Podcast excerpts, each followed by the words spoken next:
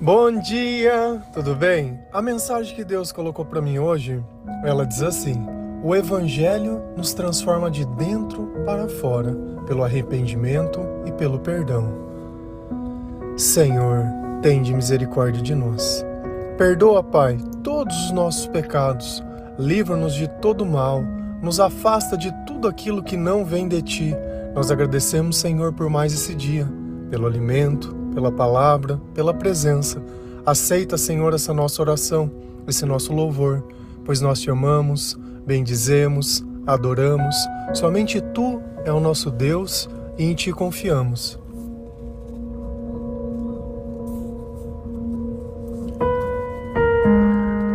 Quando nós vivemos longe do Senhor, nós temos o costume de viver a nossa vida sem pensar muito. Então nós acabamos sempre fazendo algumas coisas que nós nos arrependemos. Só que isso não tem muito sentido e nem faz muita pressão. Nós sempre acabamos relevando, fazendo, dizendo: ah, não devia ter dito isso, não devia ter feito aquilo.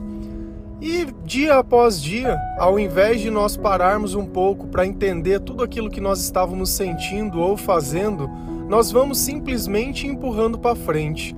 Se nós erramos com uma pessoa, descarta a pessoa. Se nós erramos no nosso trabalho, troca o trabalho. E assim, ao invés de aprender com os nossos erros, nós criamos novas oportunidades para errar com pessoas que não conhecem o nosso passado. E nessa vida, e em tudo aquilo que nós fazemos, nós continuamos carregando esse comportamento totalmente errado. Vivemos acreditando nas coisas erradas, vivemos agindo pelas coisas erradas e tudo isso de alguma forma nos escraviza. Coloca dentro de nós um peso, um peso social, um peso familiar, uma expectativa, uma tradição. Talvez dentro da tua família tenha uma linhagem de profissionais e todo mundo seguiu a mesma carreira e você não se sente para aquilo. E aí? Como que vai ser? Você vai ser a ovelha negra? Você vai ser o diferente? Mas também ser uma linhagem de uma família não tem problema nenhum. A verdade é uma só, que dentro do nosso propósito, o importante não é o que a gente faz ou deixa de fazer. O importante é se Deus está conosco enquanto nós fazemos essas coisas. E tudo é bom quando Deus está conosco. Mas quando nós buscamos apenas os nossos interesses, a fama, a riqueza, o reconhecimento, todas essas coisas elas se tornam inúteis por si só. Assim como o amor. Quando a gente tenta amar sem Deus estar junto, achando que amar é encontrar alguém, que amar é estar na presença de outra pessoa, que amar é ter filhos, que amar é morar na mesma casa. Nada disso é o amor, porque o amor envolve, sabe o que? Perdoar. Envolve sacrifício. O amor envolve cuidado. Envolve Jesus.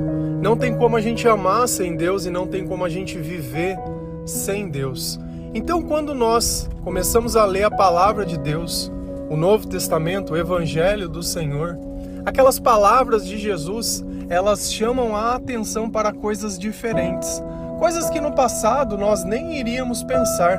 Orar pelos nossos inimigos.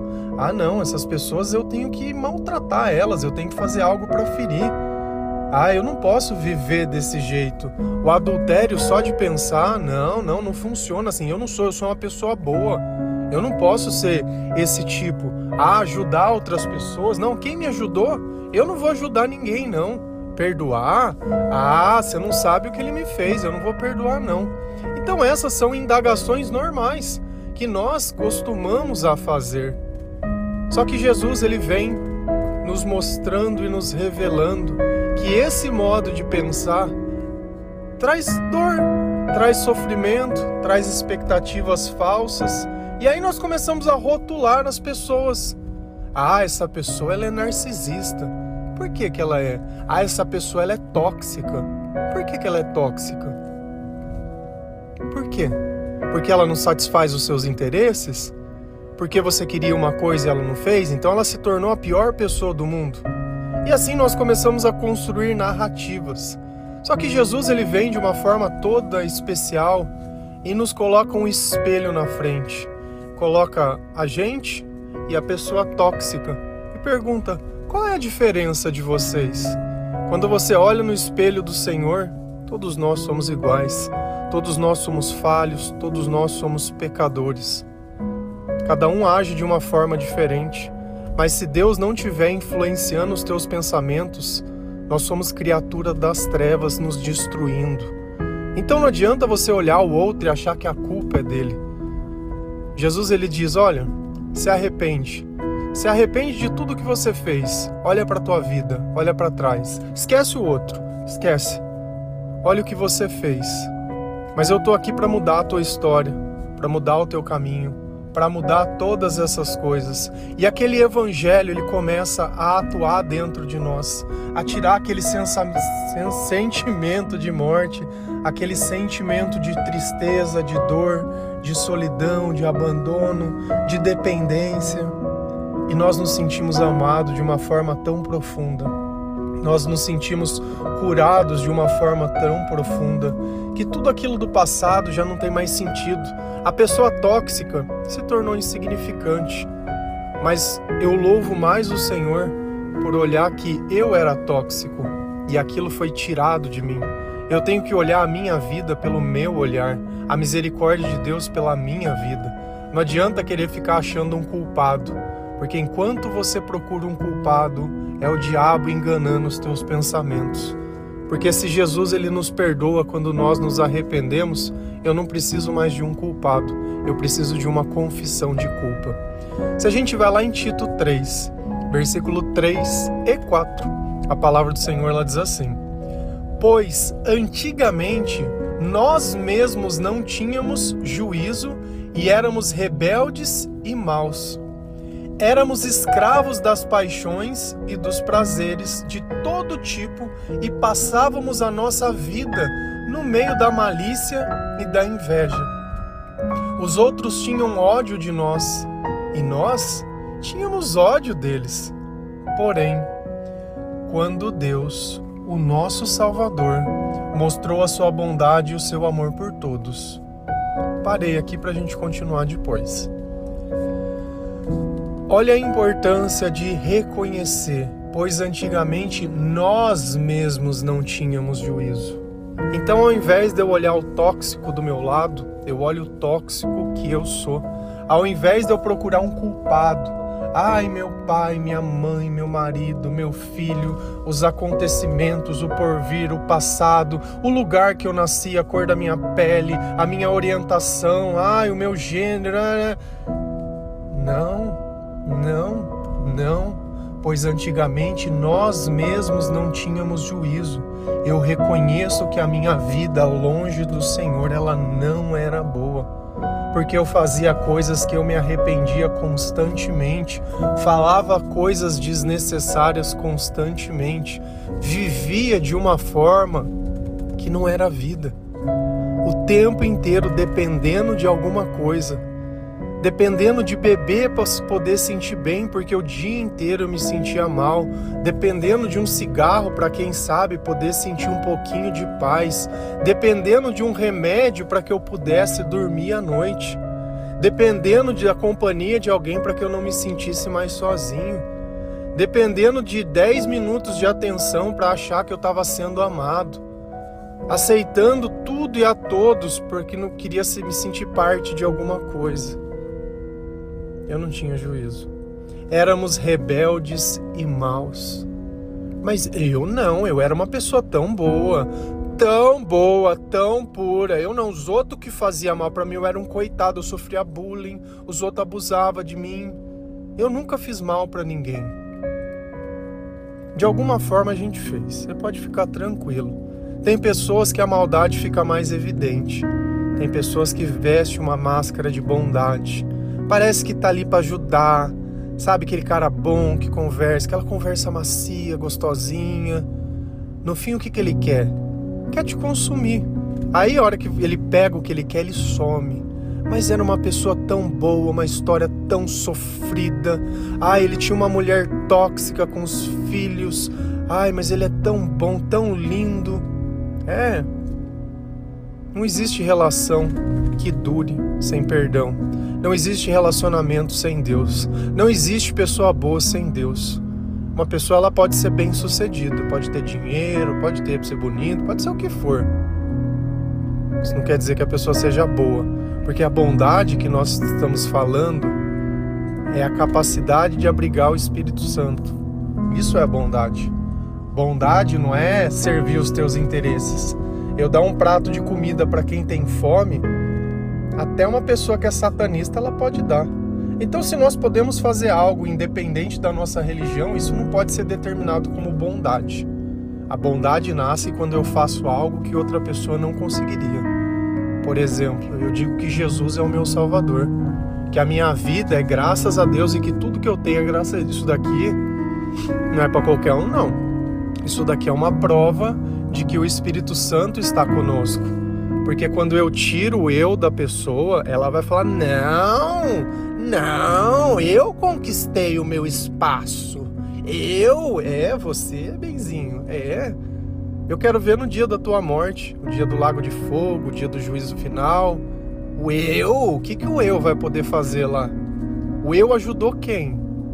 O eu fez o que por quem? Não fez nada de bom, não fez nada. Tudo que ela conquistou ficou nessa vida e nada além disso, e só Deixou uma herança gorda para as pessoas. Ei, bom, hein? Legal, né? E tudo aquilo que você deixou está servindo de combustível para os filhos se matarem, para criar desunião dentro da família, hein? Que presente, hein? Que vida abençoada, hein? É. Diferente de Abraão, que durante toda a bênção de Deus foi dada pelas pessoas que nasceram daquela aliança que ele tinha feito, que Deus veio trazendo, né? Escolheu as linhagens e tudo teve todo um cuidado especial. De resto, não. Né? Por isso que eu sempre falo: não tenha pressa, não tenha pressa de, de dizer se aquilo veio de Deus ou não. Porque no final, tudo que vem de Deus dá glória a Deus. E aquilo que não vem de Deus só fica dando glória às pessoas. Então é aquela oportunidade que você vive esperando. Éramos escravos das paixões e dos prazeres, e de todo tipo, e passamos a nossa vida no meio de malícia e inveja. Olha para você ver que o ambiente inteiro estava contaminado. Todas as pessoas que você conviviam, elas eram iguais, todos escravos de paixões e prazeres, só ficava buscando o próprio interesse o tempo todo, o tempo todo. E é nesse meio que você procure o teu marido e a tua mulher no meio das paixões e dos prazeres e quer ter uma relação que dura para sempre. E depois você olha e acha que as pessoas de hoje não prestam. E você presta? Será que você é a pessoa que você pensa que você é? Será que se eu tirasse os teus bens e tudo, te colocasse você no meio de uma escuridão e você tivesse que conquistar alguém sem que a pessoa pudesse te ver, será que você conseguiria? Será que você teria alguma palavra de consolo para alguém? Será que você poderia estar no meio de toda a tribulação e toda a desgraça sem derramar uma lágrima? Sem questionar, mas servir, servindo com amor até o fim, crendo na eternidade. Nós conseguiríamos, porque é o Espírito Santo quem nos sustenta. A nossa capacidade não vem da sabedoria humana, mas vem desse Evangelho que veio nos transformando de dentro para fora, onde nós podemos reconhecer todo o mal que nós éramos, todo o mal que nós fazíamos, e nós tínhamos ódio e ele tinha um ódio de nós. Hoje apenas eles odeiam nós. Nós louvamos ao Senhor porque nós não fazemos mais parte disso. Agora dá para entender por que, que os outros nos odeiam? Porque eles não aceitam que nós entregamos a nossa vida para Jesus? porque eles não aceitam que nós podemos ser felizes sem nada, esquecendo o nosso passado, esquecendo a nossa origem, esquecendo a nossa tradição, esquecendo todas as coisas dessa vida, porque nós queremos uma vida além dessa vida. Dá para entender porque alguém ficou com ódio e nós não temos mais? E nós tínhamos inveja, nós tínhamos ciúmes, hoje nós não temos mais. Se o teu marido ou a tua mulher quiser pintar e bordar, ó, pega a chave do carro, que é dinheiro, porque eu prefiro conhecer a verdade que está dentro do coração de qualquer um do que virar um guarda paranoico dos bons costumes e da moralidade. Porque se não veio de Deus, Deus vai tirar de perto rapidinho. Porque aonde tem o Espírito Santo tem liberdade. E não adianta, não tem como conviver. duas pessoas que creem em coisas diferentes dentro da mesma casa. Não adianta você querer pedir para Deus transformar outra pessoa. É como se você pedisse para Deus para que o teu marido aprendesse a falar inglês. Ai, Senhor, ensine ele a falar inglês. Ah, mas isso não dá. Ah, mas você quer que eu ensine ele a ser uma pessoa diferente? Só tem através do evangelho, da fé. Ele precisa estudar, ele precisa ler, ele precisa viver, ele precisa crer. Então, quando alguém pede para orar por outra pessoa por uma transformação de uma conversão, é como se você estivesse pedindo para ela orar para aprender uma outra língua. Porque o evangelho é vivido. Você acha que Deus ele vai vir escravizar alguém como o diabo faz para colocar na tua vida para servir os teus interesses? Ai, mas ele seria tão bom se ele pagasse as minhas contas, se ele cuidasse dos meus filhos, se ele fizesse tudo isso do jeito que eu quero. E ele não quer nada. Ele não tem trauma, ele não tem dor, ele não tem frustração, ele não tem nada. Né? As pessoas casam para que pudessem ter uma companhia, uma sexualidade, alguma coisa, não tem nada, só tem conta. Conta e é isso, só porque hoje eu não tô bem. Então, por não estar tá bem, quando você tá bem? Que uma vez é uma desculpa, é cólica, é dor, eu não tô tirando que isso não doa e não deva ter, tem sim. Mas toda vez a mesma desculpa, nunca tem um sacrifício, nunca tem nada o tempo inteiro querendo. Agora, se aparecesse aquele cara antigo da faculdade, né, aquele crush, aquele que te chama atenção, aquele se abria, nossa, aquele não tinha nada. Interesse, paixões, é a mesma coisa. Continua o mesmo rato. Você tá entendendo? É isso que nós temos que tirar de dentro de nós, esse rataio, sabe? Tirar esse, esse sentimento, sabe? Essa cobiça, sabe? Essa frustração, isso daí tem que sair de dentro de nós. Eu sou tóxico, sai de mim, pelo amor de Deus, em nome de Jesus, sai de mim esse sentimento de querer possuir, de querer ter, de querer tipificar as pessoas. Deixa Cristo ser um só. Vamos amar sem olhar quem. Vamos ajudar quem dá para ajudar. Quem não aceita a mensagem vai nos odiar e glória a Deus, vai para lá, capeta. Eu quero que você vai procurar a tua turma. Me esquece aqui que eu estou muito bem na companhia do Senhor. Porém, quando Deus, o nosso Salvador, mostrou a sua bondade e o seu amor, vamos continuar, Tito 3, 5 e 7. Ele nos salvou, por quê? Porque teve compaixão de nós, e não porque nós tivéssemos feito alguma coisa boa. Ele nos salvou por meio do Espírito Santo, que nos lavou, fazendo com que nascêssemos de novo e dando-nos uma nova vida e fez isso que, pela sua graça, nós sejamos aceitos por Deus e recebamos a vida eterna que esperamos. Ontem nós falamos sobre a mente suja. E olha como eu tinha citado que o Espírito Santo é quem limpa a nossa mente. Como que Jesus nos salvou? Ele nos salvou porque teve compaixão de nós e não porque nós tivéssemos feito alguma coisa boa Ei, você achando que Deus estava te salvando, quando você fosse perfeito, quando você fosse isso. Deus não está esperando você mudar de vida para aceitar Ele. A sua vida vai mudar só quando você aceitar Ele. E aqui que talvez seja o ponto que você não entende. Deus te chama para vir do jeito que você está, em pecado. Porque o arrependimento genuíno é justamente esse.